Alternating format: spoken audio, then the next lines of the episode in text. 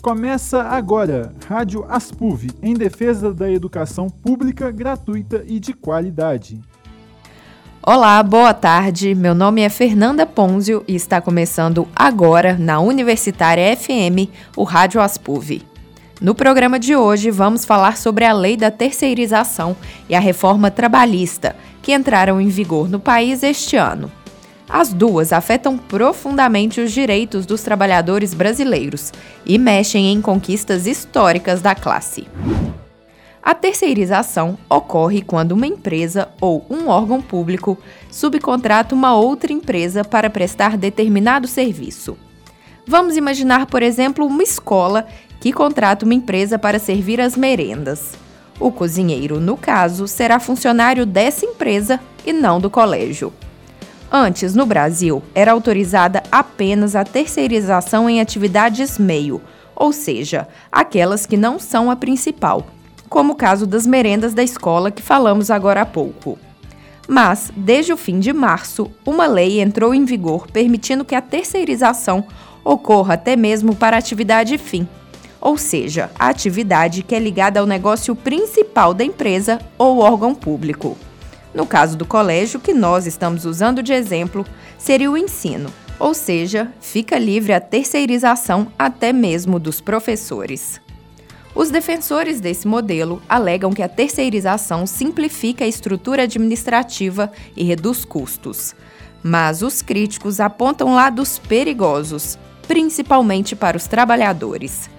Diversos estudos mostram que os terceirizados têm, em geral, piores condições de trabalho, recebem menores salários e têm uma jornada maior na empresa. O Departamento Intersindical de Estatística e Estudos Econômicos aponta uma diferença salarial média de 23% entre terceirizados e não terceirizados. Já a reforma trabalhista começou a valer em julho. Ela trouxe, por exemplo, mudanças na jornada de trabalho. Antes era autorizada uma jornada de no máximo 8 horas diárias e 44 semanais. Agora é permitida de até 12 horas por dia, com 36 de descanso, e se manteve o limite de 44 por semana. Outra alteração importante: as convenções ou acordos coletivos podem prevalecer sobre o que determina a legislação trabalhista. Abre-se a livre negociação entre funcionários e patrões, sem necessariamente o respaldo do que prevê a lei nessa área. Como já dissemos, a terceirização e a reforma trabalhista afetam diretamente os direitos dos trabalhadores brasileiros. Vamos entender melhor como isso ocorre com o repórter Eric Luiz. Ele conversou com o professor aposentado do Departamento de Economia da UFV, Tancredo Almada Cruz. Boa tarde, professor. Alguns especialistas defendem que a terceirização precariza as condições de trabalho. Por não ter um vínculo direto com a empresa onde se presta o serviço, a rotatividade nessas empresas pode aumentar? Como que isso influencia na qualidade do trabalho? Boa tarde, Eric. Boa tarde aos ouvintes da Rádio Universitária. Na verdade, o objetivo da empresa, quando ela terceiriza um serviço, é permitir que ela trabalhe em cima do foco da sua empresa, o objetivo da empresa, e deixando as atividades complementares para ser realizado por outras empresas. Nesses casos, a questão não necessariamente vai é, causar precarização do trabalho terceirizado, né? porque cada qual está atuando no setor em que ela tem especialidade e é o foco delas, cada empresa. Mas o que acontece é que, a partir do momento que a terceirização passou a ser uma rotina, as empresas descobriram que, além dela é, deixar, gastar energia, desviar o foco para atividades complementares, ela também tem um ganho adicional, no sentido que ela fica livre dos encargos trabalhistas, dos encargos sociais, que passa a ser de responsabilidade da empresa terceirizada. Nesse ponto, aí vem a possibilidade de uma precarização do trabalho. Por quê? A empresa que está terceirizando o serviço, ela vai pagar a empresa contratada, cujos custos estão embutidos, né? o seu lucro, os encargos trabalhistas e o salário do trabalhador. Aí o que, que acontece? Para que ela consiga ter lucro, cobrir os encargos, ela vai ter que reduzir o salário do trabalhador. O trabalhador trabalha, ganharia menos na terceirizada do que na empresa contratante. A questão da rotatividade também pode ocorrer, como o, a contratante a contratada né, só vai manter o empregado quando ela tiver um contrato de prestação de serviço para a empresa contratante. E nesse ponto, há, na verdade, a possibilidade de não só ocorrer uma precarização no sentido de redução dos, do, da remuneração do trabalhador, mas como também a insegurança na manutenção do seu emprego. A lei agora permite a terceirização das atividades fins das empresas e órgãos públicos. Como que isso pode impactar para o trabalhador?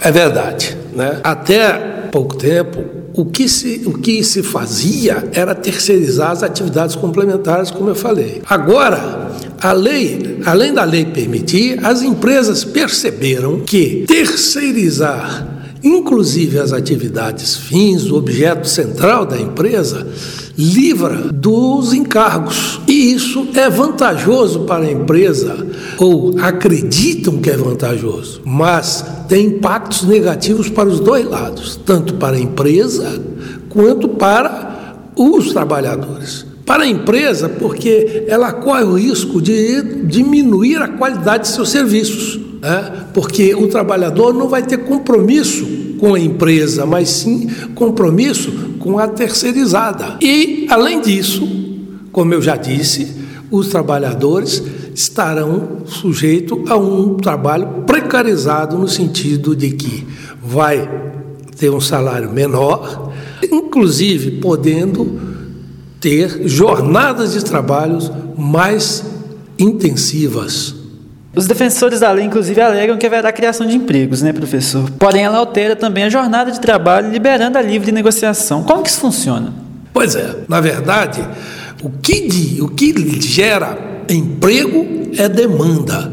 Se a empresa tem capacidade de colocar maior quantidade de produtos no mercado, o mercado absorve mais produtos, ela vai precisar de produzir mais. E para produzir mais, ela vai empregar mais.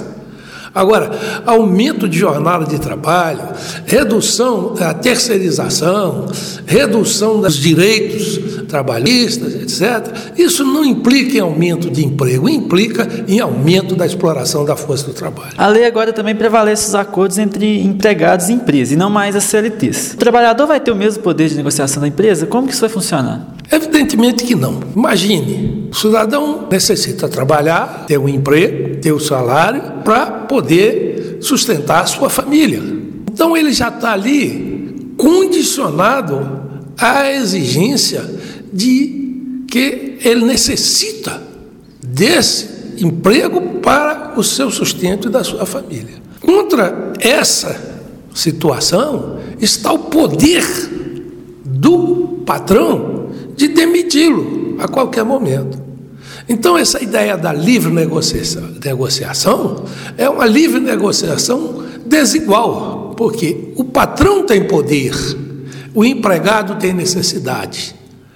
Né? Isso foi feito no Brasil em 1967. Até 67, a legislação trabalhista dava estabilidade ao empregado que permanecesse 10 anos numa mesma empresa. Dali para frente, ele teria estabilidade.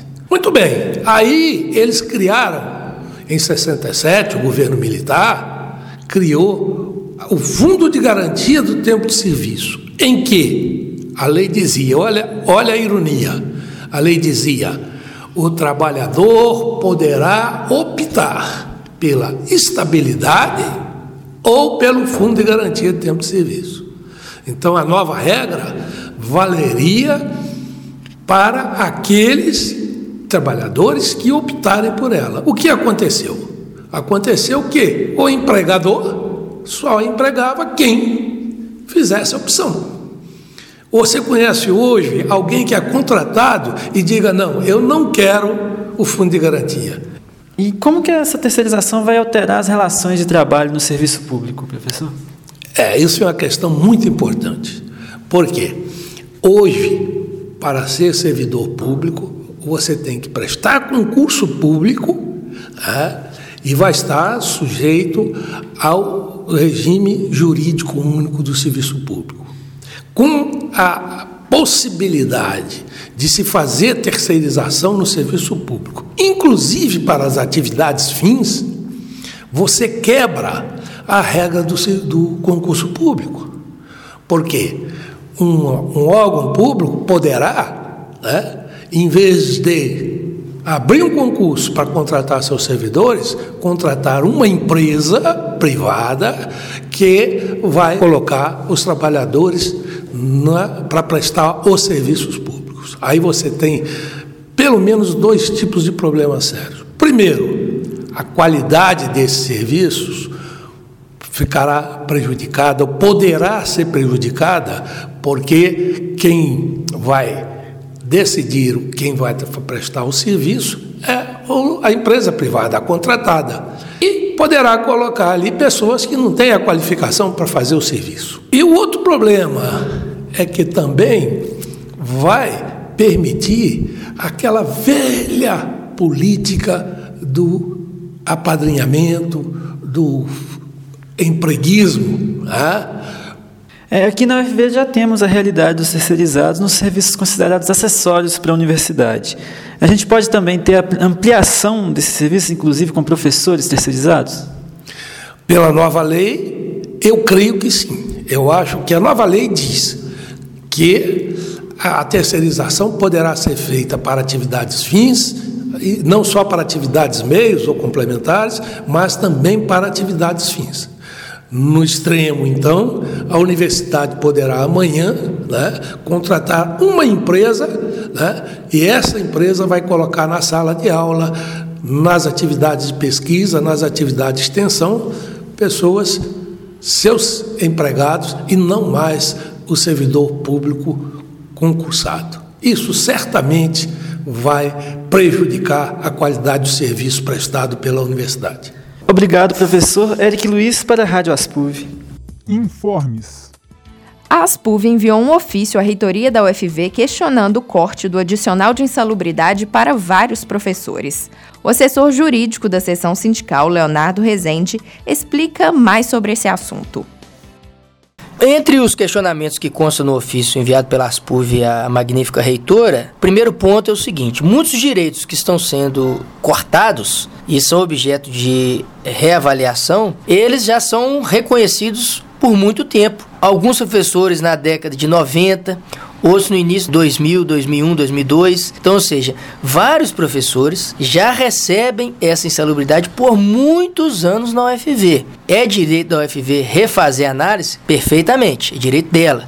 Só que um direito que é reconhecido por muito tempo ele não pode ser cortado de uma hora para outra. Então, o primeiro ponto é que muitos direitos cortados abruptamente estão, são reconhecidos por muito tempo. Outro ponto é que muitos laudos da equipe de segurança do trabalho da UFV tem apresentado omissões e equívocos na análise do fato. Então, ou seja, a partir do momento que a UFV corta e o professor não tem o direito de previamente apresentar esses equívocos e omissões, esse corte está equivocado. E aí é o terceiro ponto que a gente alega, porque da forma como essa situação está sendo conduzida, está violando o direito de defesa do contraditório, que é uma garantia constitucional. Também uma garantia na Lei de Processo Administrativo Federal. A Pró-Reitoria de Gestão de Pessoas, em nossa opinião, ao efetivar o corte sem previamente dar o direito de defesa, está violando essas garantias dos professores e nós estamos aí, colocamos isso no ofício, estamos fazendo também um mandato de segurança contra o pró-reitor para que é, isso seja revisto. E por fim, a gente coloca lá no ofício, é uma questão é, mais séria que a instituição deveria refletir, é que da forma como esse processo está sendo conduzido, Diversos professores manifestaram para nós aqui na Aspuv a indisposição de continuar a exercer atividades que no entendimento deles são insalubres. Então nós corremos o risco de no curto espaço de tempo e no médio espaço de tempo, muitos professores abandonarem pesquisas e projetos que desenvolvem na instituição e o que vai levar aí ao prejuízo, sobretudo, da própria UFV. E a Aspuv está de imagem nova. A seção sindical lançou um novo logotipo, mais moderno e em sintonia com os padrões atuais de artes gráficas. A repórter Ana Carolina Zeferino traz outras informações. O novo logotipo da Aspulv foi escolhido em um concurso. Foram recebidas 38 propostas de Viçosa, Florestal e Rio Paranaíba. O logo ganhador é de autoria da estudante do curso de letras, Júlia Fraga. Segundo ela, a ideia foi trazer mais modernidade à imagem sem abrir mão de um desenho simples e elegante. A vencedora contou um pouco mais sobre como foi o processo de criação e a felicidade por ter o trabalho premiado. Eu fiquei muito feliz porque, assim, quando é reconhecido um trabalho, é uma coisa muito, muito importante, muito feliz. Pensei em algo mais moderno e relacionado com a geometria, porque eu acho que a geometria traz uma coisa inovadora e eu escolhi um tom diferente, que não era o tom original das PUV, que trouxesse um pouco de refinamento. A comissão julgadora que escolheu o novo logo foi composta por integrantes da ASPUV e profissionais da área. Entre eles estava o professor de editoração gráfica do curso de comunicação social da UFV, Felipe Menicucci. Ele comentou sobre o trabalho vencedor. A proposta leve, bem moderna, atual, ela é bem adaptável para outras mídias também, para mídias online especificamente, agora que a Aspulv está mais presente no Instagram, no Facebook. Então é uma logo que está acompanhando tendências atuais de design para mídias online. Então é, é, é, bem pertinente essa escolha também por conta disso. E a gente escolheu aquela que é, transparecesse agora esse sentimento das Aspulv, dessa modernidade, dessa é, vontade de se renovar, de abraçar abraçar os seus membros e, e, e, acho que a logo, o nosso trabalho, a decisão dessa comissão transparece muito essa vontade das PUV. Eu acho que o próprio desenho também da logo diz um pouco sobre isso. Foi uma escolha bem feliz. O novo logo pode ser visto no site da Aspuv, www.aspuv.org.br. Ele também já está em nossos perfis do Instagram e do Facebook. A partir de agora, vai estar em todos os materiais gráficos produzidos pela seção sindical. Ana Carolina Zeferino para a Rádio Aspuv. Parabéns a Júlia e obrigada a todos os participantes e também aos integrantes da comissão julgadora. E outra novidade: foi lançada na última semana a segunda edição do Jornal das PUV. Este número aborda temas como 54 anos da sessão sindical, as atividades desenvolvidas em Florestal e Rio Paranaíba, além de uma ação coletiva da assessoria jurídica relacionada aos integrantes da educação básica. O jornal completo está disponível no nosso site www.aspuv.org.br. Quarta é dia da Feira de Economia Solidária e Agricultura Familiar Quintal Solidário na Aspuv. Além da comercialização de artesanatos e alimentos, tem apresentação musical, oficina e espaço de brincadeiras para as crianças. E olha que legal! Na feira também está instalado um ecoponto para o recebimento do óleo de cozinha usado. O visitante que entregar 2 litros ganha uma moeda social que pode ser trocada por produtos disponíveis nas barracas. Todo o óleo recolhido é depois enviado para reciclagem. Lembramos que o Quintal Solidário é aberto a todo o público. Ele começa às 5 da tarde. A Aspulv fica na casa número 52 da Vila Janete. E nós encerramos aqui esta edição do Rádio Aspulv. Você pode ouvir de novo o programa completo daqui a pouquinho no nosso site Lembrando o endereço www.aspuv.org.br. Na página você ainda encontra todas as notícias e outras informações sobre a sessão sindical. Não se esqueça de nos seguir também nas redes sociais facebook.com/aspuv e instagram.com/aspuv. Nós voltaremos no dia 4 de setembro.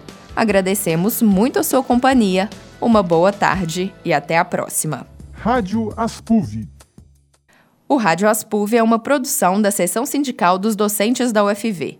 Produção e reportagem, Eric Luiz e Ana Carolina Zeferino. Edição e locução, Fernanda Ponzio. Diretora responsável, Ivonete Lopes. Trabalhos técnicos, Carlos Souza.